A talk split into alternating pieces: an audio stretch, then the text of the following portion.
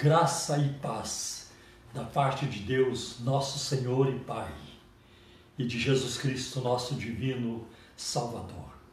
Que bom estarmos aqui juntos novamente para glorificarmos o Senhor, para olharmos para a Sua palavra e também para é, louvar o Senhor. E eu quero neste momento, neste domingo, é, um dia tão bonito, e nós servimos um Deus muito lindo, maravilhoso, e por isso estamos alegres. Apesar das circunstâncias, ela não rouba a alegria da nossa salvação. Isso é muito importante. Então, meus queridos, da Igreja Cristã da Trindade, de outras denominações, e quem não tem denominação também, né? estamos juntos, ah, em volta do trono, estamos juntos em volta da palavra de Deus e do nome poderoso de Jesus. Vamos orar, pedindo a bênção do Senhor sobre esta. Pai, em nome de Jesus, nós estamos aqui para anunciarmos a tua palavra, para glorificar o teu nome, para falar das tuas maravilhas, Senhor, porque o Senhor é maravilhoso. Senhor, dá-nos a tua bênção no dia de hoje, a nós que aqui estamos nessa ministração e a todo o teu povo espalhado na face da terra, desde São Paulo, a, a, os de perto e os de longe também. Em nome de Jesus te pedimos, Senhor. Amém. Quero neste momento passar a palavra para minha esposa, Simone Romeiro, e ela vai para os seus cumprimentos e a sua participação. Bom dia para vocês que nesta manhã nos veem. Bom dia, na paz do Senhor. É tão bom, né? No domingo estarmos juntos, reunidos, como família do Senhor, ainda que virtualmente, mas a gente sente a presença do Senhor e é tão gostoso saber que tem aí pessoas que está, está junto conosco neste propósito, né? Estamos juntos Amém. aí para louvar e adorar o Senhor. Ah, eu quero mandar beijos. Manda né? beijo. E quero mandar tarraco apertado, virtual, para os nossos queridos e queridas da Igreja Cristã da Trindade, aqui em São Paulo, em Pirituba, Perus, uh, Mogi, Osasco, Mogi das Cruzes, tem Mogi Mirim. É, Mogi, Mogi das, das Cruzes. Cruzes. Um beijo todo especial para os nossos pastores, suas esposas, suas famílias. Que Deus continue abençoando vocês. Obrigada por todo o apoio que vocês têm nos dado e por vocês estarem também aí servindo ao Senhor, dedicando tempo, dedicando suas vidas ao altar do Senhor. Quero cumprimentar também uh, os nossos queridos e queridas é, da Zona Norte, Zona Leste, Zona Oeste, né? A Zona Sul de São Paulo, São Bernardo, ABC. Quero também, ABCD, né? Diadema também. Quero cumprimentar os nossos queridos lá em Jundiaí e também fora do Brasil, né? Fora do Brasil. Bom, e... ainda aqui no Brasil, em outros estados. Estados, porque... ó, Maranhão, Bahia, Manaus, Opa. Roraima, tem uma turma de longe, eu não me lembro de todos, mas tem uma turma que está assistindo e que manda também, envia também seus pedidos de orações. Estamos atentos. E também algumas pessoas que têm nos acompanhado de outros países. Que Deus possa abençoar ricamente a vida de vocês, que através deste veículo, né, deste momento, a vida de cada um de nós possa ser tocada pelo Espírito Santo, porque Ele conhece as nossas necessidades. Então, que este momento que vamos passar juntos aqui seja um momento de, de Deus falar conosco, né? Do Senhor vir Assim, ele conhece lá o nosso íntimo, aquilo que o nosso coraçãozinho está precisando ouvir nesta manhã. Então, eu quero também avisá-los de que ah, depois da nossa meditação na palavra, nós vamos cantar o hino da harpa cristã, o hino 370. É um hino de gratidão a Deus, mais grato a Ti. Né? É um hino muito lindo né? e que canto há décadas e, e me abençoa muito, ministra muito ao meu coração vai ministrar o seu também. E também eu quero avisar que no próximo sábado, por ser o primeiro sábado do mês, primeiro sábado do mês de junho, nós teremos novamente a celebração da ceia do Senhor com vocês. Então, às 18h30, não se esqueçam, no próximo sábado, às 18h30, a nossa live da ceia do Senhor, a ministração da ceia do Senhor. Então prepara né, a, o seu o pão aí com o suco de uva, porque nós vamos fazer assim, tá bem? Quero lembrar também que a Santa Ceia do Senhor ela é servida para aqueles que, para os cristãos, para aqueles que estão em Cristo, são convertidos e já foram batizados nas águas, né? Então vocês são bem-vindos a participar é, da ceia conosco, que estão em comunhão com o Senhor e já foram batizados nas águas, tá bem? Ah, quero também falar mais um aviso importante que temos. Quero falar da nossa da no, do nosso programa de rádio, o programa Um Toque de Deus. Nós estamos no rádio há muito tempo, né? Graças a Deus. Em dezembro eh, faremos 14 anos, se não me engano, 14 anos de programa de rádio. E eu sou muito grato a Deus por isso, né? Quantos testemunhos, quantos testemunhos, alguns chegaram até nós, nem todos vão chegar. Mas a eternidade, ela revelará o fruto do nosso trabalho, com certeza. Né? Então, estou muito feliz de anunciar a vocês de novo que o nosso programa de rádio continua na Rádio Adore, FM 97,3, todo sábado, é, das 11 a 1 da tarde. Das 11 a 1 da tarde. Né? E, então, é, sintonize, né? entre em contato. E, por, e eu te, quero já aproveitar e também passar para vocês o número do WhatsApp do programa de rádio. Do programa Um Toque de Deus. Se você tem uma pergunta, envie a sua pergunta. Não demore em enviá-la para a gente é, colocá-la. E, e também para enviar o seu pedido de oração. Né? Então, o é, 0 operadora 11 9 7402 1961. Esse é o WhatsApp do nosso programa Um Toque de Deus, programa de rádio. É 0 operadora 11 9 7402 1961. E hoje também é dia de nós falarmos sobre as contribuições financeiras para a Igreja Cristã da Trindade. Estamos de portas fechadas, estamos de quarentena, mas as contas não. Né? nossas contas não estão de quarentena. Então a gente aí é, quer é, pedir, é, lembrar vocês novamente de nos ajudar ah, nos dízimos e ofertas e ah, se alguém quiser fazer uma oferta especial, é, faça segundo a direção do Espírito Santo na sua vida, aquilo que o Senhor colocar no seu coração, tá bem? E de acordo também com a prosperidade com a provisão que Deus está lhe dando. Então, nós vamos, eu, eu quero passar para vocês os dados das contas bancárias no Banco Bradesco, depois do Itaú e na Caixa Econômica. Eu não vou repetir os dados porque você depois pode, essa live estará no Spotify, no Deezer, no YouTube, no site da nossa igreja e além de estar no Facebook, como você está vendo agora. Então é uma live que você pode assistir quantas vezes quiser. Então, se não conseguiu anotar, nem se preocupe, porque depois você pode acessar de novo quantas vezes quiser e anotar. Então, a, a, no Banco Bradesco, a agência é 548, é, dígito 7. A conta corrente é 83 830, dígito 6. Na, no Banco Itaú, agência 4836, 4836. E a conta corrente é, é 16924, dígito 5. E agora na Caixa Econômica Federal, agência 1374, a operação 003. E a conta corrente é 40 10 10 dígito 0. Então, essas é, são as informações e quero lembrar também vocês que essas informações e muitas outras estão no site da Igreja Cristã da Trindade, que é o www.ictrindade.com.br. Lá você encontra essas informações também. Tá bem? E você tem algum aviso, meu amigo? Ah, tem um aviso sim. Hoje, às seis e meia da tarde, nós vamos ter as lives com os nossos queridos pastores. O pastor André, da Igreja Cristã da Trindade, em Osasco, que você pode encontrar pelo YouTube.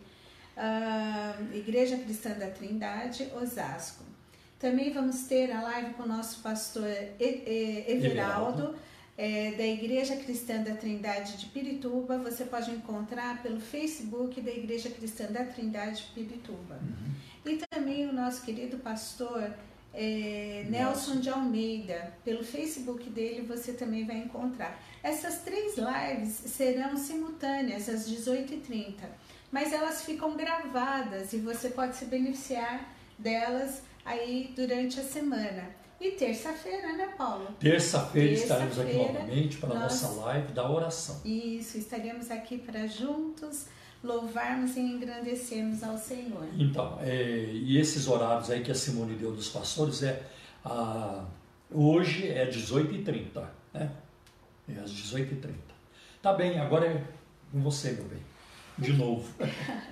Eu queria ler com vocês aqui uma passagem em Isaías, capítulo 61, dois versículos, os, os dois últimos versículos do capítulo 61.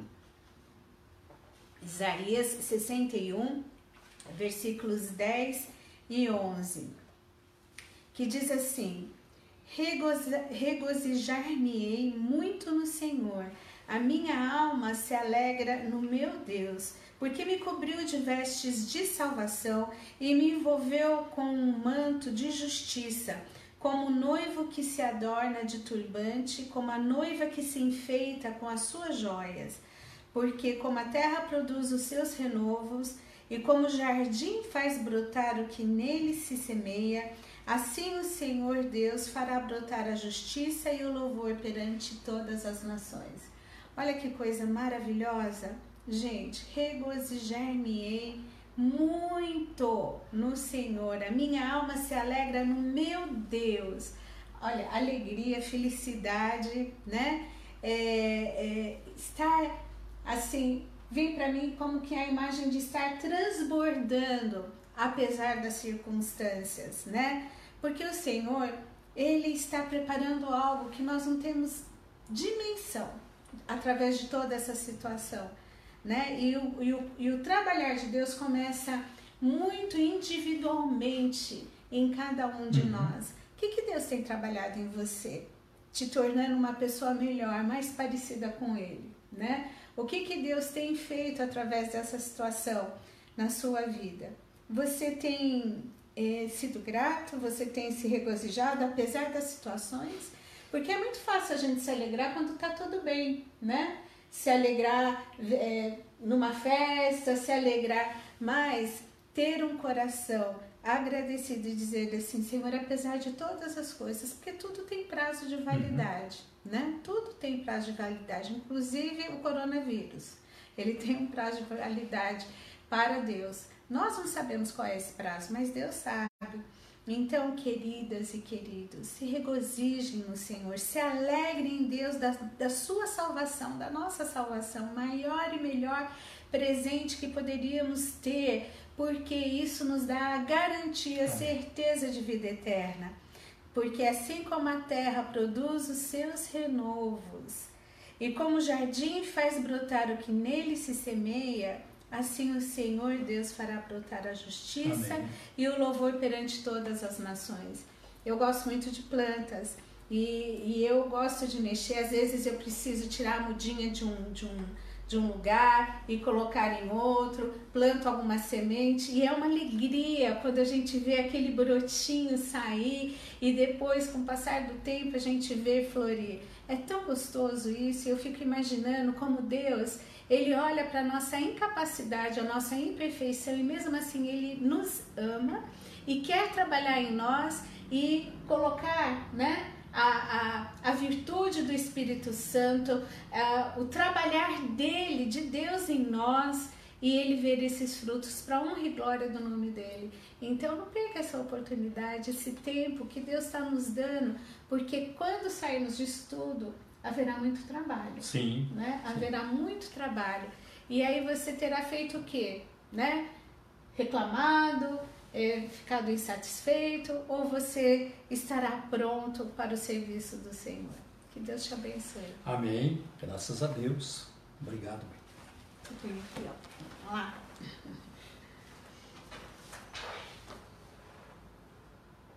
Então vamos orar? Vamos orar. Deus de amor, Deus de paz, nós te louvamos e te agradecemos nessa manhã pelo teu infinito amor, porque tu és um Deus presente Amém. que nos conhece. Amém. Senhor, tu és aquele que sonda, Senhor, o profundo das nossas vidas. Nada está oculto a ti. Ah, Senhor, vem com o teu olhar misericordioso e bondoso e transformador nos ajudar, Amém, Pai, tirar aquilo que tem desagradado a Ti, que tem impedido, Senhor, uma Sim, comunhão contigo, que tem impedido o Teu agir em nós. Amém. Pai, que nós possamos sair disso tudo, Senhor, muito mais fortificados e edificados na rocha que é Amém, é Cristo. Ajuda-nos, Senhor, a, a, estar buscando o Teu querer nisso Amém. tudo para as nossas vidas, começando em nós, ó Pai a partir de nós, Sim, para que possamos estar aptos, Senhor, para o teu trabalho. Amém, Porque estamos aqui, Senhor, para te servir. Sim, Tão somente para te servir. Então, visita cada lar agora, visita Sim, cada pessoa que está sintonizada. Visita, Senhor, cada pessoa, porque cada uma é importante Amém, para ti. Também te peço, Senhor, a tua bênção sobre a vida do Paulo, que vai pregar Ajuda o Senhor, enche o Senhor da tua graça, Sim. do teu poder, Senhor. Que o abrir da sua boca não seja é, conteúdos fora, Senhor, da tua vontade, Amém. mas que o Senhor esteja, através do Paulo, ministrando a cada Amém. vida. É que nós te pedimos e te agradecemos no nome precioso de Jesus. Amém. Amém. Amém. Glória a Deus. Meus amados, nossa meditação hoje, uma breve meditação no Evangelho de João, no capítulo 11, né? a partir do primeiro versículo, o capítulo 11 de João, ele relata um milagre fantástico, muito importante, a ressurreição de Lázaro. Este foi um dos milagres mais importantes de Jesus, registrado só por João. Não vai encontrá-lo em Mateus, nem Marcos, nem Lucas.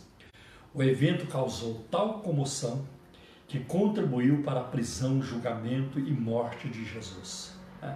Nós vamos ver que depois da ressurreição de Lázaro, quando as autoridades religiosas ficaram sabendo ah, desse milagre, eles então decidiram: esse homem tem que morrer, este homem deve morrer. É. E é muito interessante que o próprio ah, Caifás, ah, Caifás, o sumo sacerdote, ele chegou, ele chegou a declarar: vocês não sabiam que um homem deve morrer pelo povo? É? E é interessante que João parece que tem a intenção de, quando registra as palavras de Caifás, colocar ali que elas foram proféticas, né? Olha, eram palavras proféticas. Então a, a mula falou, né? A mula falou. É mais ou menos assim. Então é muito interessante isso, né? O evento contribuiu para isso. As autoridades judaicas achavam que tinham que tomar medidas contra alguém que demonstrava poder até sobre a morte. Cristo tinha poder sobre a cegueira, sobre a mudez, a... Cristo tinha poder sobre a natureza, né? ele acalmou a tempestade, o mar. Cristo tem poder em todos os aspectos. Né? Então, é... ele tem poder total. Então, nós vamos olhar hoje para esse texto e tentar extrair algumas lições para nós, principalmente nesse momento de pandemia que nós estamos atravessando. Há muito luto, há muita dor, há pessoas que estão agora hospitalizadas, familiares preocupados, mais do que preocupados, angustiados. A angústia é enorme, é muito grande. Né? Eu tenho falado com pessoas ah, que se encontram nessa situação. Né? E é muito triste quando você não sabe o resultado que haverá. Né? É, qual vai ser o desfecho de uma, é, de uma contaminação pelo coronavírus. Então eu creio que tem algumas lições aqui para nós em, em, em João capítulo 11 que poderá nos ajudar. Primeira delas, é possível amar a Jesus e sofrer. É possível. É, não pense vocês que ter um relacionamento é, de amor com Deus através de Jesus Cristo servirá de uma vacina para o sofrimento. Isso não existe na Bíblia e nem fora dela. Não eu, eu reconheço que tem pessoas, tem crentes que não sofrem, que vivem uma vida tranquila, o tempo todo, não falta dinheiro, não falta saúde, envelhecem com qualidade e um dia morrem e vão para o céu. Nada de ruim aconteceu para eles.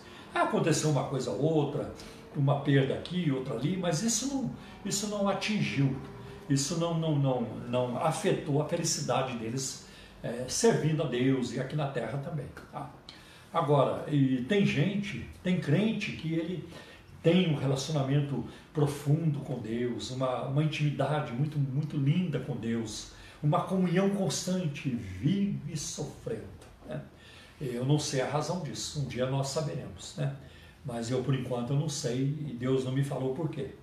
Um dia nós saberemos a razão disso. E aqui nós vamos encontrar, é, no, nos versículos 1 e 2, João capítulo 11, dizendo assim: Foi a irmã de Lázaro de Betânia, Maria, quem ungiu por amor os pés de Jesus e os enxugou com seus cabelos. E, e o texto diz aqui também que Lázaro estava doente. Lázaro estava doente. Tá? O que me chama atenção é, neste texto que acabamos de ler é que Maria, né, a, a irmã de Lázaro de Betânia, ela foi ungir os pés de Jesus por amor por amor. Né? Ela não foi fazer uma campanha, fazer um voto. Né? Ela não fez isso para é, ganhar, para adquirir a casa própria. Eu vou lá ungir os pés de Jesus porque eu quero um carro novo. Né? Eu quero que a minha loja venda bastante. Eu quero sair dessa encrenca financeira. Eu quero, eu quero me casar. Eu preciso encontrar a minha cara metade. Não foi com essa intenção. O texto diz muito claro. Ela foi por amor. E é isso que deve mover a nossa vida, né? Em 2 Coríntios, capítulo 5, a palavra de Deus diz que o amor de Cristo nos constrange. E a gente vê isso ao longo do tempo. Como homens e mulheres abdicaram, abriram mão de conforto, né? de posições, abriram mão de tanta coisa, renunciaram para ganhar a Cristo. Porque Cristo é o maior de todos os tesouros. Não há nada mais valioso do que Ele. Então, nós vemos isso aqui acontecendo. Então, a primeira lição que nós adquirimos aqui é de que é possível né, amar a Jesus e ficar doente e sofrer. E uma outra lição muito importante é que Jesus pode amar você e mesmo assim você poderá sofrer. Mesmo Deus te amando, né, você poderá sofrer. O nosso sofrimento é o amor de Deus. Não é porque você está sofrendo que Deus não te ama. Não. Isso é uma mentira que eu ando pregando aí. Olha, essas coisas não estão bem na sua vida, é porque você não está bem com Deus, você está sem fé, ou o diabo está mandando na sua vida. Isso não tem base bíblica. Eu sei que tem muito sofrimento que é, é, é causado pelo pecado, é verdade. As pessoas semeiam, né? Ah, semeiam vento, vão colher tempestade. Mas tem, tem muita coisa que não tem a ver com isso. Então é possível, né? É possível Jesus amar você e mesmo assim você ainda vir a sofrer.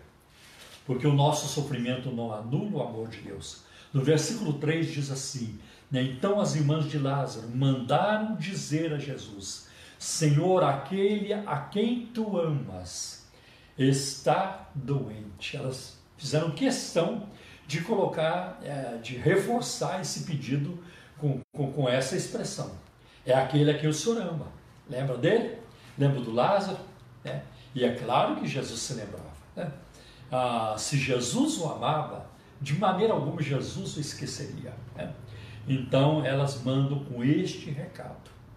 E no versículo 5 está escrito que Jesus amava Marta e a irmã dela, né, Maria, e a Lázaro também. Tá? Então ah, houve um sofrimento naquela família, a enfermidade chegou, né? E eu, eu, eu, deduzo aqui de que foi uma enfermidade séria, não foi uma dor de cabeça, não dava para curar com Neusaldina, tanto que ele veio a falecer. Então era uma, era uma, era uma enfermidade muito séria que levou Lázaro à morte. Né? Uma outra coisa que nós aprendemos, né, podemos aprender em João capítulo 11, é que a glória de Deus ela é mais importante que o conforto humano. Deus está muito mais interessado na sua glória do que no nosso conforto. Olha o que diz o versículo 4, quando Jesus responde assim: Essa doença não é para a morte, não acabará em morte, é para a glória de Deus. É para que o Filho de Deus seja glorificado por meio dela. Então tem muita gente que diz, onde se viu dizer que a enfermidade glorifica a Deus, onde se viu que alguém doente pode glorificar a Deus, aqui diz, o próprio Jesus. Alguém vai querer argumentar com Jesus? Vai querer corrigi-lo? Ele diz, essa enfermidade é para a glória de Deus. Tem coisas na nossa vida que nós julgamos serem negativas, estão fora do nosso controle e são extremamente desagradáveis, mas o fim delas é para a glória de Deus. E para quem não tinha visto o quadro ainda completo, como elas não tinham visto, né? lá na frente, a alegria, o regozijo seria muito grande. E isso é para a vida do cristão também. O Pai e o Filho serão glorificados. Então a glória de Deus é mais importante que o nosso conforto, que o nosso bem-estar. Uma outra coisa que nós aprendemos neste texto é que as demoras de Deus, elas são estratégicas. Elas têm um propósito. Às vezes pedimos algo para Deus, ele diz não. Porque estamos pedindo erradamente. Você acha que um pai, uma mãe entregaria uma faca afiada para uma criança de dois anos, um ano e meio brincar? Ela pode pedir a faca, ela não vai ter nunca. Enquanto ela tiver aquela idade, ela não souber manusear com segurança um instrumento cortante, Jamais o pai vai entregar isso na mão, na mão do seu filho da sua filha. E por que, que ele não entrega? Porque ama. Porque ama, porque, porque é o seu bem-estar. E assim é Deus conosco. Às vezes pedimos coisas para Deus que Deus não vai dar, porque Ele sabe, Ele conhece a dimensão. Né? Que, que, que, que, conhecimento, que percepção uma criança de um ano, um ano e meio, dois anos tem do perigo. Que percepção elas têm de perigo? Que percepção temos você e eu, né, daquilo que acontece no universo, do futuro, do dia de amanhã. Nós não temos nenhuma. Então nós confiamos em Deus, que sabe tudo, sabe o fim antes do começo, para nos guardar e para dirigir a nossa vida. Né, a nossa vida. Que bênção sabemos disso. Né? Então é muito importante que Deus nem sempre responde como queremos. Então, às vezes pedimos algo para Deus Ele diz: ah, ah, de jeito nenhum, eu amo muito você, nem pensar. E às vezes pedimos algo para Deus e Ele diz: ainda não chegou o momento. Né? Ainda não chegou o momento. Aliás, essa é uma expressão muito usada por Jesus nos evangelhos: ainda não é chegada a minha hora. Agora é chegada a minha hora. Tudo tem o seu tempo. Né? Ouvinte em tempo aceitável. Né? É, é a palavra é, do salmista. Então nós vemos aí ah, que as demoras de Deus são estratégicas. E tem uma outra forma de Deus responder a oração. Quando você pede, Ele diz: É isso mesmo. Essa também é minha vontade. Vamos em frente com isso. Né? E é uma, todas são uma grande bênção. E todas são formas de Deus responder a oração. Ele responde todas as orações. Às vezes com um não para o nosso bem, às vezes com espere, o sinal está amarelo, não abriu ainda, e às vezes ele, o sinal está verde. Vamos em frente. E é uma grande bênção também. Então nós vemos que as demoras de Deus elas são estratégicas e elas podem ter um propósito purificador na nossa vida, nos leva à introspecção. Por que, que está acontecendo isso? Por que essa luta? Por que essa intranquilidade? Por que essa falta de paz? Né? Por quê? Por que eu não estou tendo alegria? Por que isso? Por que aquilo? Por que o meu coração está inquieto? Ela nos leva a questionamentos para que nós melhoremos, para que sondemos o nosso coração e para que endireitemos os nossos caminhos também diante do Senhor. Às vezes existe o propósito de tratar com algum pecado em nossa vida. Tá? Eu, eu, eu gosto muito do que está no Salmo 119, versículo 67 Antes de ser castigado, eu andava desviado, mas agora obedeço a tua palavra. Há momentos na nossa vida que precisamos da disciplina de Deus. Há momentos que nós precisamos das correções do Senhor. Há momentos na nossa vida que parece que Deus retira a mão, para que a gente se arrependa, para que haja quebrantamento. Às vezes existe uma dureza no nosso coração, uma arrogância em nós, uma falta de perdão, de perdoar alguém. Né? Às vezes uma teimosia, não, eu não vou largar disso ou daquilo. E Deus parece que retira. Tá? Mas Ele faz isso para o nosso bem, porque quer o nosso bem. Então nós vemos isso acontecer. Às vezes o propósito é, é de treinar-nos, para nos treinar é, para, é, para o serviço cristão. É o que nós vemos, por exemplo, no Salmo 119, versículo 71. Foi bom para mim ter sido castigado, para que aprendesse os teus estatutos. Olha, tem coisa que às vezes a gente só aprende assim. Né? Ah, alguém até já disse, é um ditado muito usado, de que o mar calmo não faz um bom marinheiro. O marinheiro que só enfrenta a calmaria não será um bom marinheiro. Os bons marinheiros são forjados na tempestade, né? É, na, quando existe a tormenta, aí eles são é, bem, bem treinados. Né? Então Deus permite as vicissitudes da vida, as circunstâncias contrárias, difíceis, para moldar o nosso caráter tudo isso trabalhar em nós. Né? Então nós vemos isso. O propósito também é de completar alguma obra em nós, como firmeza, perseverança, paciência, autocontrole. Se nós não formos desafiados, né? se nós não formos incomodados, como é que nós vamos exercitar o fruto do Espírito? Se a paciência, por exemplo, se eu nunca for testado nessa área, como é que eu vou fazer isso? Ah, e eu já fui testado várias vezes na paciência, e algumas vezes eu perdi, eu diria até muitas vezes, né? mas a gente vai aprendendo ao longo do tempo. Né? Se você continuar caminhando com Cristo, não importa a sua idade, você vai se tornar um crente melhor. Se você abraçar as verdades do Evangelho, os valores da palavra de Deus e amar a Cristo e permanecer nele, por pior que você seja, você se tornará uma pessoa melhor. Não tem como não se tornar, porque o Espírito Santo vai continuar trabalhando. A palavra de Deus vai continuar é, trabalhando na sua vida.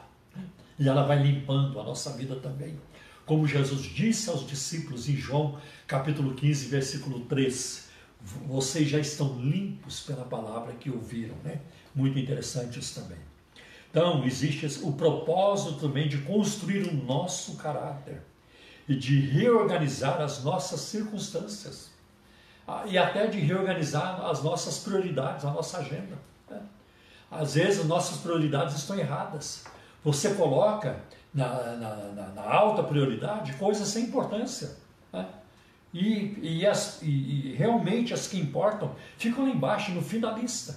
E Deus então entra, faz uma mexida na nossa vida para endireitar, para colocar nossas prioridades em ordem. E nós sabemos qual é a prioridade. Jesus já nos deu uma, um, uma dica, né? ele já nos deu uma dica. Mateus 6,33. Buscar em primeiro lugar o reino de Deus e a sua justiça, e estas coisas vos serão acrescentadas, como comida, bebida e roupa. Isso virá. Né? Se nós buscarmos em primeiro lugar o reino de Deus, o Rei Jesus, ele cuidará de nós. Uma outra coisa interessante neste capítulo, nós vemos que as demoras de Deus, elas são tempos de silêncio, às vezes ficar quieto, como vemos no versículo, é, nos versículos 17 e 21. Quando Jesus chegou, Lázaro já estava há quatro dias no sepulcro e elas não receberam nenhuma resposta de Jesus. Ninguém chegou para elas dizendo: Olha, Jesus falou que não pode vir. Olha, Jesus falou isso, aquilo. Porque Jesus curava à distância. Ele curou pessoas à distância. Olha, é, vai, né, porque pela tua fé o teu servo já está curado. Curou à distância. Vai, porque o teu filho vive. Né? Ah, e assim por diante. Então ele curava à distância. Mas no caso de Lázaro, não houve ação. Ele não fez isso. Ele não mandou, não mandou nenhum, nenhum recado. Olha, diga para Maria e Marta né, que o irmão vai ficar curado, né, que o irmão vai sarar. Não, nada, um silêncio total. Parecia que o céu estava fechado, né, estava surdo. Né, E às vezes acontece isso. Para elas, o céu parecia fechado e surdo. Né? Então, às vezes, são tempos de silêncio e de esperar esperar no Senhor. Uma outra coisa que eu acho muito interessante neste capítulo é que a tragédia humana, o sofrimento humano, não prova a incapacidade de Deus. E tem muita gente que fica questionando: ah, mas se Deus é, é bom, por que, que ele permite isso? Ah, se Deus é todo-poderoso, por que ele permite isso? Eu não vou questionar. Quem sou eu?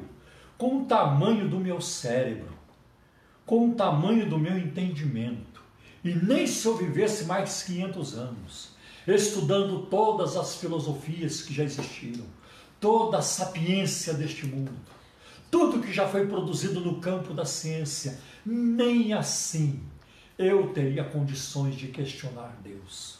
Como é que o miserável pecador, né, que tem a sua mente afetada pela queda no jardim do Éden, que todo o seu pensamento é um pensamento limitado, a compreensão humana é limitada, tá?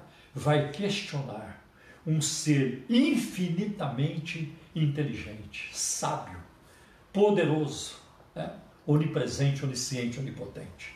Então, ah, fica muito claro para nós neste capítulo que a tragédia humana, o sofrimento humano, não prova a inabilidade de Deus, a incapacidade de Deus. Todos, no capítulo 11, todos concordavam numa coisa: Jesus era capaz. Olha nos versículos 21 e depois no 32, Marta dizendo: Senhor, se tu estivesses aqui, meu irmão não teria morrido ela reconheceu que Cristo é capaz. E vai ver que essa frase, depois que a irmã dela também repete, vai ver que as duas falaram o tempo todo. Né? Quando Lázaro morreu, quando ele estava enfermo. Ah, mas se Jesus estivesse aqui, Lázaro estaria bem. Ah, eu também concordo. Se Jesus estivesse aqui, ele teria feito isso, teria feito aquilo. E elas comentavam entre elas. Tudo indica que sim. Porque as duas repetem a mesma frase.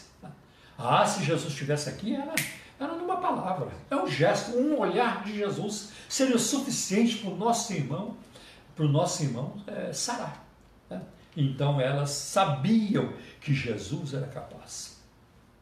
Até a multidão que estava envolvida nesse milagre, nós vamos ver no versículo 37. A multidão também não duvidou da capacidade de Jesus. Olha o que diz no versículo 37. Ele que abriu os olhos do cego não poderia ter impedido que este homem morresse? Essa é uma pergunta retórica. É, poderia. A resposta é afirmativa. Poderia sim, ele poderia ter impedido. E eles, eles citam até um outro milagre de Jesus para fortalecer o argumento deles. Ele que abriu os olhos do cego, e aqui certamente uma, uma referência ao cego de nascença em João capítulo 9. Que milagre extraordinário. Né? Então eles sabiam disso, e Jesus tinha vindo né, desse milagre, em João capítulo 9. Ele que abriu os olhos ao cego, ele não poderia evitar que esse homem morresse? Poderia. A multidão sabia. E eu quero dizer para vocês, depois de quase 50 anos de fé, eu creio mais em Jesus hoje do que eu cria lá no primeiro momento. Como eu, como eu fico maravilhado com o Senhor. Eu amo o Senhor, eu amo o meu Senhor.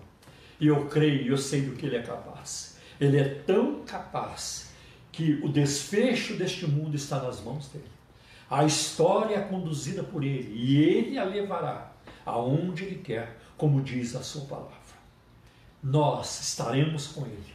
O mundo será transformado. O mundo será transformado.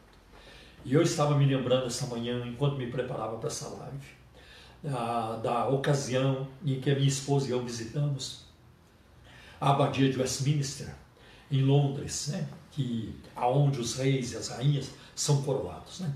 E é uma, uma é uma catedral, né? Uma abadia maravilhosa, cheia de muita história, é muita riqueza, é muita pompa, né? E ali todos que vão a Londres, a maioria das pessoas do mundo todo que visitam Londres, Londres visitam a abadia de Westminster. E muitas coisas chamaram minha atenção na abadia. Mas uma coisa que me chamou muita atenção é quando eu me deparei diante do altar mor, o altar principal. É muito bonito, enfeitado de ouro, tanta coisa linda ali. Mas me chamou a atenção o versículo que está no capítulo 11 do livro de Apocalipse. Estava escrito: Os reinos deste mundo vieram a ser do Senhor e do seu Cristo, e ele reinará para todos sempre. E aí eu fico me lembrando da, daquele hino, a, daquele, da, da, música, da, né? a Aleluia de Handel. E ele reinará para todos sempre. Esse é o nosso Jesus. Não tem ninguém, ele é incomparável.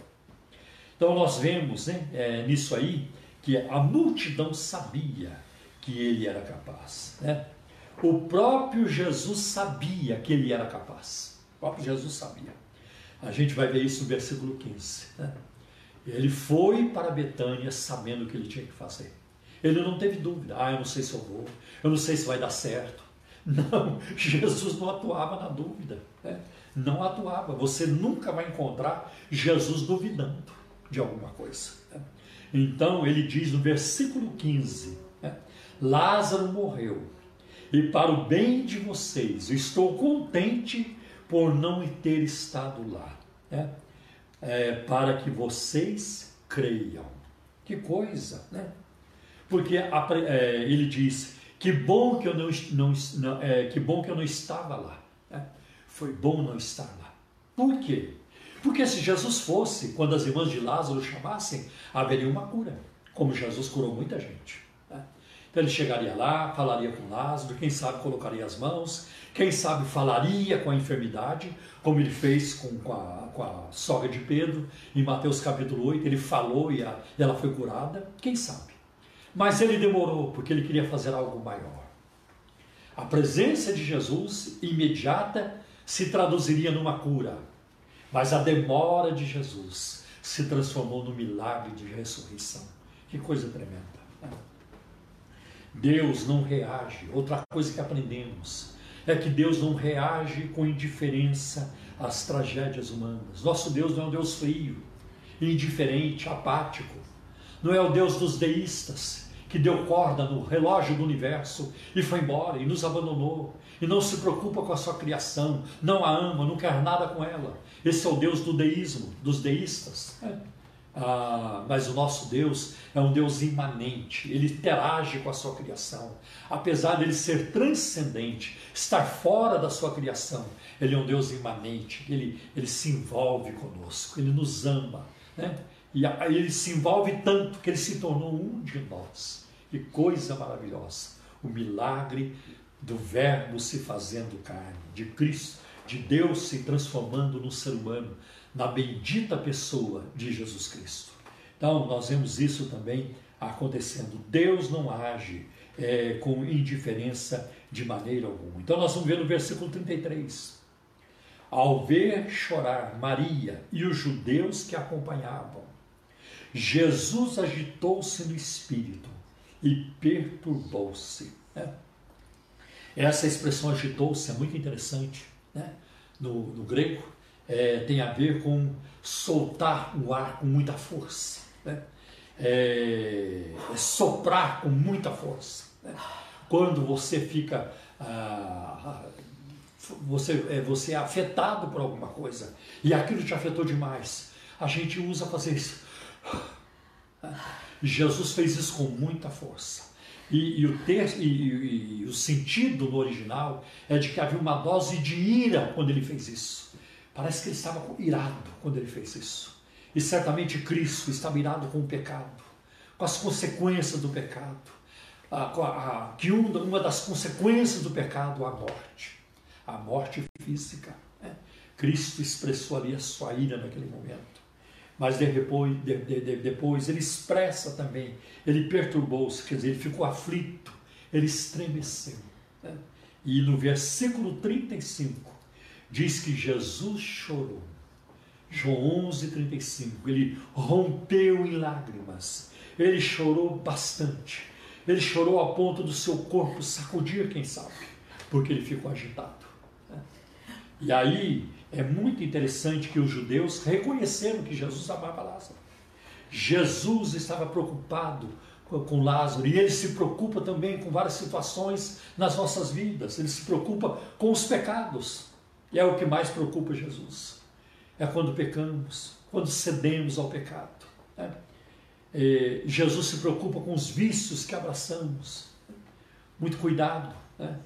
É, os vícios não agradam a Deus. Livre-se né, daquilo que, que desagrada a Deus e viva uma vida de obediência à palavra de Deus. Né? Jesus se preocupa com a nossa falta de oração, de louvor, de meditação na palavra, de testemunho, de amor ao próximo. Jesus se preocupa com isso. Uma outra coisa que eu acho interessante é que Deus usa as tragédias e as impossibilidades para revelar a sua pessoa. Nós vemos, por exemplo, que a partir do versículo 30, quando acontece o milagre, ele disse: tirem a pedra. É. E aí nós vamos encontrar a irmã de Lázaro dizendo: Senhor, ele já cheira mal, pois já faz quatro dias. Eu já comentei isso, eu acho que outros pregadores também já comentaram, que na superstição dos judeus, a alma ficava pairando em cima do túmulo até o terceiro dia. Só no quarto dia que ela ia embora definitivamente. Tá? Então parece, né, não, isso não está explícito na Bíblia, parece-me que Jesus esperou até o quarto dia quando o corpo já estava em no estado adiantado de apodrecimento. E, e que a alma já tinha ido embora, da superstição dos judeus. Aí ele fez o milagre. Se ele faz antes, alguém podia questionar: não, mas a alma estava ali por perto, estava fácil fazer. Né? Até os, os magos de Faraó, quem sabe, fariam isso também. Né? Mas ele, ele esperou. Né? E nos versículos 25 e 26, ele diz assim para a irmã de Lázaro: eu sou a ressurreição e a vida. Aquele que crê em mim, ainda que morra, viverá. E quem vive e crê em mim, todo aquele que vive e crê em mim, não morrerá eternamente. Que palavra! Que palavra! Buda jamais poderia dizer isso. Maomé jamais poderia dizer isso, e nem disse. Né? Allan Kardec nunca poderia dizer isso. Né? o reverendo Moon jamais, todos que existiram na face da terra, nem os nossos heróis da fé cristã, né? como Agostinho, né? nem o apóstolo Paulo poderia dizer isso, nem Maria, a mãe do Senhor, poderia falar isso. E ela nunca falou. Só Cristo poderia ter falado. Nem João Calvino, nem Lutero, nem outros. Tá? Eu sou a ressurreição e a vida. Aquele que crê em mim, ainda que morra, viverá. E quem vive e crê em mim não morrerá eternamente. Você crê isso? Ele perguntou para a irmã de Lázaro. É, você crê isso? É. E eu pergunto para você hoje: você crê isso? Ah, quando você crê no Filho de Deus, na sua obra redentora, naquilo que ele fez na cruz do Calvário, dando a sua vida, seu corpo para ser rasgado, seu sangue para ser derramado, para nos purificar a nossa vida é transformada. Vocês não têm noção, vocês que não conhecem a Jesus, vocês não têm noção da paz, da alegria que toma conta do coração. Tá? Nós nos convertemos a Cristo, não é como muita gente faz hoje, corre para a igreja como quem corre para uma casa lotérica, para fazer uma fezinha, para ganhar dinheiro, para isso e aquilo. Nós corremos para Cristo, porque Ele é a fonte da vida, é a fonte da salvação, de alegria, de paz, de contentamento. E às vezes nós cristãos choramos de alegria, somos, somos tomados de prantos de alegria, porque transborda na nossa vida. Cristo traz isso para nós. Aleluia, glória a Deus. E uma coisa que eu acho muito interessante também é que, é, que também uma das irmãs de Lázaro disse para Jesus: Senhor, se tu estivesse aqui, meu irmão não teria morrido. E é muito interessante observar na narrativa dos evangelhos que nunca uma pessoa morreu na presença de Jesus. Poderia alguém morrer na presença do príncipe da vida? Nunca. Ninguém morreu na presença dele. Quando ele chegou na casa de Jairo, a sua filha já tinha morrido. Né? Ah, quando, quando ele chegou em Naim, né? e o filho da viúva estava indo para o cemitério já tinha morrido. Quando ele chega em Betânia para ressuscitar Lázaro, Lázaro já estava morto. Nunca alguém morreu na presença de Jesus. Que bênção, hein? Que sabemos disso. E aí nós vemos uma outra coisa, que Deus nunca fica sem fazer nada. Deus nunca fica. No versículo 11, Jesus diz assim: Nosso amigo Lázaro adormeceu, mas vou até lá para acordá-lo, para despertá-lo do sono. Que coisa tremenda. Eu vou lá para despertá-lo. Rapidamente eu quero elaborar aqui alguma coisa, porque às vezes você se depara com um ensino chamado sono da alma. Né?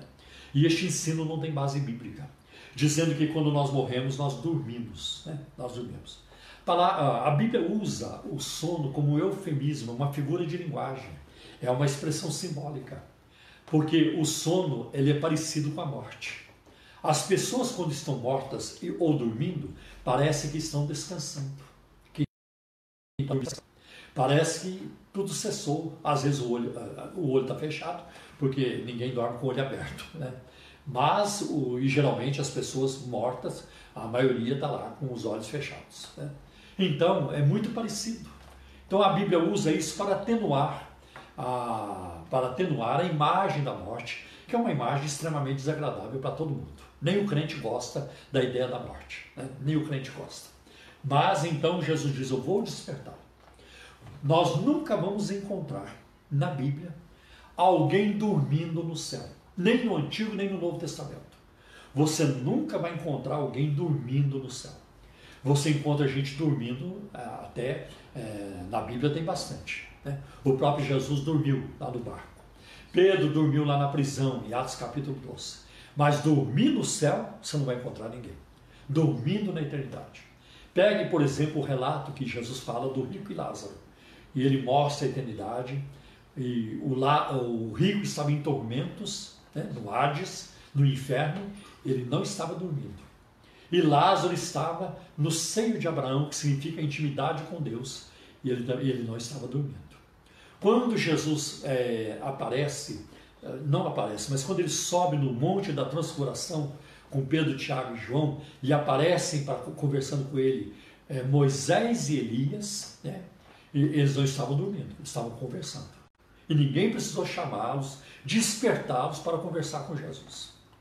E um outro momento interessante é no, em Apocalipse capítulo 6, versículos 9 e 10, quando João diz: E eu vi a alma, as almas dos mártires, que estavam debaixo do altar de Deus, isso lá no céu, que clamavam com grande voz. Estavam clamando, não estavam dormindo. Então a Bíblia nunca mostra alguém dormindo no céu. Céu não é lugar de dormir, gente. Céu é lugar de dinamismo, Céu é lugar de muita, ah, eu vou dizer, agitação no bom sentido. Céu é lugar de vida. Céu é lugar de servir. É lugar de, de, de contemplar, de amar. É, é lugar de muita atividade. De muita atividade. Nós não vamos para o céu para descansar. Nós vamos para lá é, é, para fazer um punhado de coisas boas, maravilhosas, que vai além da compreensão humana. É isso que eu creio, é isso que a palavra de Deus nos ensina. Amém? Então nós vamos ver é, que, é, que Jesus fez é, agora, e Jesus fez o milagre. Ele, Deus não fica sem fazer alguma coisa. Né? E Lázaro foi ressuscitado. E aí uma outra coisa que nós vamos perceber neste texto, com muita tristeza, é de que os milagres não garantem uma fé salvadora. Né? Nem todos que comeram os pães e os peixes que Jesus multiplicou se salvaram. Nem todos. E não há garantia na Bíblia de que todas as pessoas que Jesus curou, elas foram salvas. Milagre não garante a, salva a salvação. E aqui nós vemos os versículos 45 e 46. Depois que Jesus fez o milagre, alguns foram contar aos fariseus o que Jesus tinha feito. E eles chegaram para o sinédrio, para os fariseus, os escribas. Vocês não imaginam. O homem não tem limite. É muito poder. É muita ação. É muita coisa. Aonde vai parar isso? O que, é que, esse, o que, é que ele vai fazer agora da próxima vez? Ele acabou de ressuscitar Lázaro. Quatro dias no, na sepultura, no túmulo. Né? A própria irmã falou, já cheira mal. Dizer, né? E aí? E eles ficaram abalados do ponto de vista negativo. Ao invés de glorificarem, queremos conhecer mais quem é esse, esse moço chamado Jesus de Nazaré. Queremos ouvir mais, queremos saber mais. Eles estavam cegos. Como a maior parte da humanidade continua cega, não consegue enxergar. E só o poder do Espírito Santo e da palavra de Deus para eh, tirar as escamas, abrir-lhes os olhos para que eles contemplem o Senhor, a glória do Senhor, a beleza, a majestade, a formosura do Senhor. Então os chefes do sacerdote tomaram a decisão de matar Lázaro. É, agora queriam matar Lázaro, além de tomar a decisão de matar Jesus. Essa é a prova de que Lázaro realmente tinha ressuscitado. Porque eles tomaram a decisão, nós vamos matar o Lázaro. É, para dizer que ele não ressuscitou Lázaro. E a gente é, vê isso nos versículos, é, é, nós vemos isso no capítulo 12 de João, nos versículos 10 e 11. Olha bem, eles tomaram a decisão de matar Lázaro. O Lázaro, né, é, fruto do poder de Deus, da ação de Deus. E mesmo assim, eles não quiseram aceitar e compreender. Né? e concordar com o milagre. Esse é Jesus. O que eu apresentei aqui para vocês hoje. Mais importante do que tudo, Jesus de Nazaré, que salva, que perdoa e que nos garante a vida eterna. Deus não está ali à nossa dor. Um dia os sepulcros vão se abrir e os mortos em Cristo, aqueles que dormiram em Cristo, que morreram em Cristo, ressuscitarão primeiro.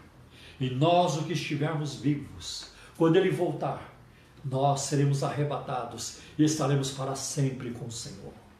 Deus não está indiferente à nossa dor, ao nosso sofrimento. Ele fará algo, e fará algo tão grande, que nós não vamos nem nos lembrar mais daquilo que nós passamos neste mundo.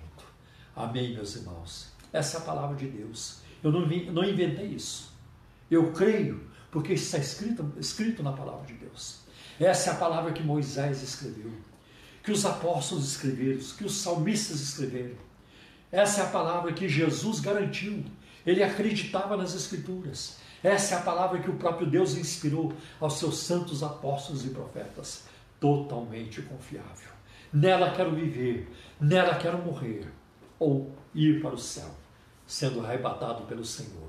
É assim que eu quero viver a minha vida. Que Deus te abençoe.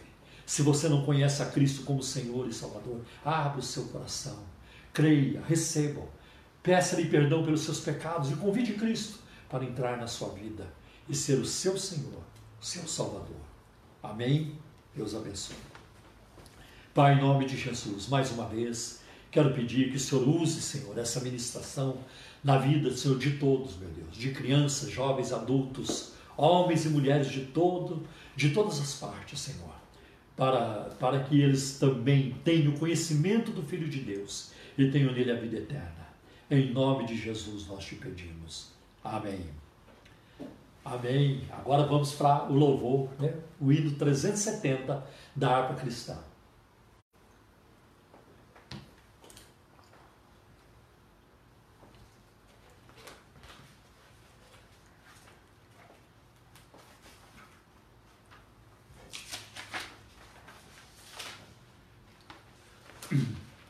Ó oh, meu Senhor, dá-me mais gratidão.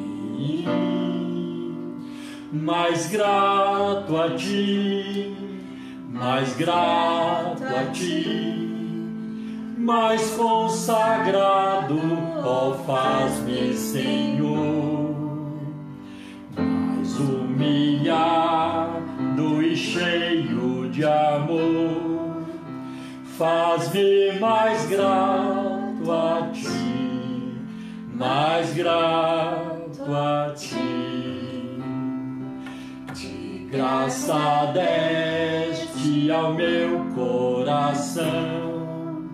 A santidade, a paz e a fé, gozo celeste, consolação.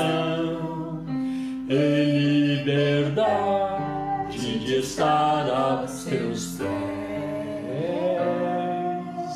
Mais grato a ti, mais grato a ti mais consagrado, ó faz-me, Senhor, mais humilhado e cheio de amor, faz-me mais grato a ti, mais grato a ti,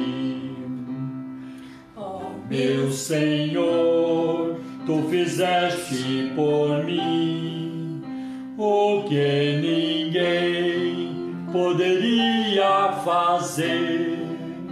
Na cruz pregado, verteste assim, sangue no qual sempre posso vencer. Mais grato a ti, mais grato a ti mais consagrado, ó faz-me, Senhor, mais humilhado e cheio de amor, faz-me mais grato a ti, mais grato a ti. Glória a Deus, glória a Deus. Vamos orar. Vamos pedir a graça de Deus, a misericórdia. A graça já nos deu em Jesus. Mas que Ele tenha misericórdia de nós, compaixão de nós. E nos socorra, porque Ele pode. Ele pode. É. Não sabemos, eu não sei explicar essa pandemia, o propósito de Deus. Um dia saberemos. Mas eu sei o suficiente para continuar crendo. E é isso que farei. Como Jó disse, capítulo 3, versículo 15: Ainda que ele me mate, nele esperarei. Oremos então, irmãos. Nós vamos apresentar a Deus agora também todos os pedidos de orações que têm chegado através do Facebook, de todas as nossas mídias sociais, do YouTube, do site da igreja, Spotify, diz aonde elas chegarem. Né?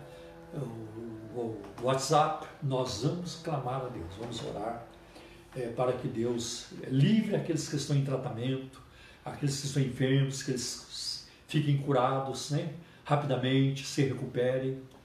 E vamos orar pelas famílias enlutadas, essa é parte mais difícil.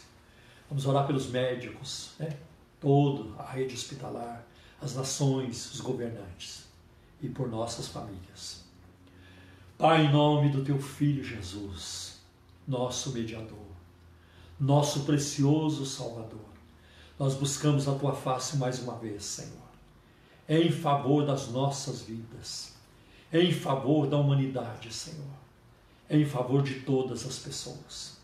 Tem misericórdia de nós e afasta de nós essa pandemia que veio, Senhor, contra nós e que ainda permeia, ainda está fazendo, Senhor, provocando dores e perdas no nosso meio. Tem misericórdia, o Senhor tem poder para remover este látego, Senhor. O Senhor tem poder para remover, Senhor. Em nome de Jesus de Nazaré. Socorre-nos. Estende a tua mão poderosa, curadora, salvadora, pois tu és Jeová Rafa, tu és Deus que cura. E afasta de nós este vírus, essa pandemia. Senhor, abençoa e tem misericórdia, socorre os irmãos que estão enfermos. Dá-lhes uma recuperação rápida, tranquila, Senhor, sem sequelas. Meu Deus, que também conforta e fortalece os corações enlutados, Senhor. Ajuda o Senhor a juntar os cacos e a retomar a caminhada, Senhor. Que eles não esmoreçam na fé. Ajuda-os a contemplar lá na frente, quando todos estaremos juntos na comunhão perfeita dos santos, Senhor. Pai, nós te agradecemos por isso. Nós já sabíamos, desde o primeiro momento em que nos encontramos contigo no ato da conversão, que nós somos nós somos peregrinos, forasteiros deste mundo e que estamos em busca de uma pátria melhor, como os patriarcas o fizeram. Oh, meu Deus, trabalha isso nas nossas vidas, nos nossos corações, em nome de Jesus. Em nome de Jesus.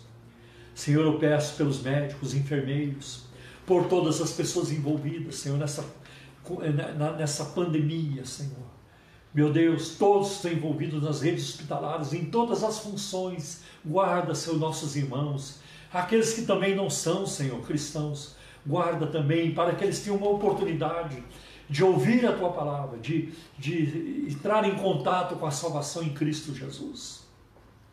Senhor, eu peço também pelas nações que estão sendo terrivelmente atacadas, como a Itália, Senhor, a Inglaterra, os Estados Unidos, a, a Espanha, Senhor, a França, oh meu Deus, o Irã, Senhor, a Rússia, vários lugares, meu Deus, ainda a China com problemas, Senhor, aqui na América do Sul, o Brasil, o Equador, Senhor, meu Deus, o Peru e outras nações em toda a terra, em todos os continentes, meu Deus, o continente africano, todas as ilhas, em todo o mundo, Senhor, em toda a Europa, em nome de Jesus. Pai, abençoa os líderes, Senhor, os governantes de cada, de cada nação, dando-lhes sabedoria. Meu Deus, abençoa aqui no Brasil o presidente da República, abençoa, Senhor, os ministros de Estado, abençoa, Senhor, o, o, ministro da Saúde, todo o Ministério da Saúde, o, o ministro da Economia, o Paulo Guedes, Senhor, para que encontremos um caminho, Senhor, de, de, de equilíbrio, de paz, de prosperidade. Oh, meu Deus, faz chover, Senhor, a cura sobre essa nação. Tem misericórdia do estado, do, dos estados do norte e do nordeste. Senhor, tem misericórdia. Afasta, Senhor, este mal. Meu Deus, em nome de Jesus, não permita que se multipliquem os números de óbitos, Senhor, e de, e de contaminação também. Em nome de Jesus. Guarda o teu povo, guarda os nossos irmãos em toda parte. Guarda, Senhor, a nossa família espiritual e os nossos familiares terrenos também, nossos entes queridos. Guarda cada um deles, ó Deus. Pai, em nome de Jesus nós oramos. Salva as almas do Brasil. Abençoa a igreja brasileira Dá-nos uma grande colheita de almas, Senhor, não apenas no Brasil, mas em todo o mundo, em todos os continentes, Senhor. Que o mundo seja despertado para Ti, que o mundo creia pelo poder do Teu Espírito Santo. Envia, Senhor, um derramamento do Teu Espírito, um avivamento em toda a face da terra. Nós oramos, Senhor, crendo que o Senhor fará, em nome de Jesus. Amém. Amém. Amém. Deus abençoe vocês e até terça-feira, às sete e meia da noite, para a nossa live da oração. Que Deus abençoe vocês com uma semana de bênçãos, de esperanças renovadas no Senhor e com alegria, porque vocês são filhos amados. E que a graça de nosso Senhor e Salvador Jesus Cristo, que o amor de Deus, o nosso eterno Pai, que a comunhão e a consolação do Espírito Santo seja com todos vocês, agora e eternamente. Amém.